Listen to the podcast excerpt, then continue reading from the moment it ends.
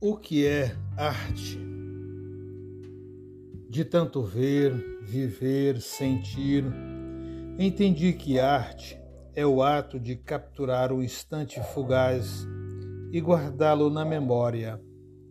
Seja um quadro, uma paisagem vista da janela, um caminhar pela estrada, um sorriso, um entristecer-se, um recolher de mãos, um baixar de olhos, e o representar disso dentro de nós é um fato presente dentro da gente, intocável, individual, pessoal e intransferível. Quanto ao resto, nada a declarar. Ninguém o pode fazer por nós, os artistas.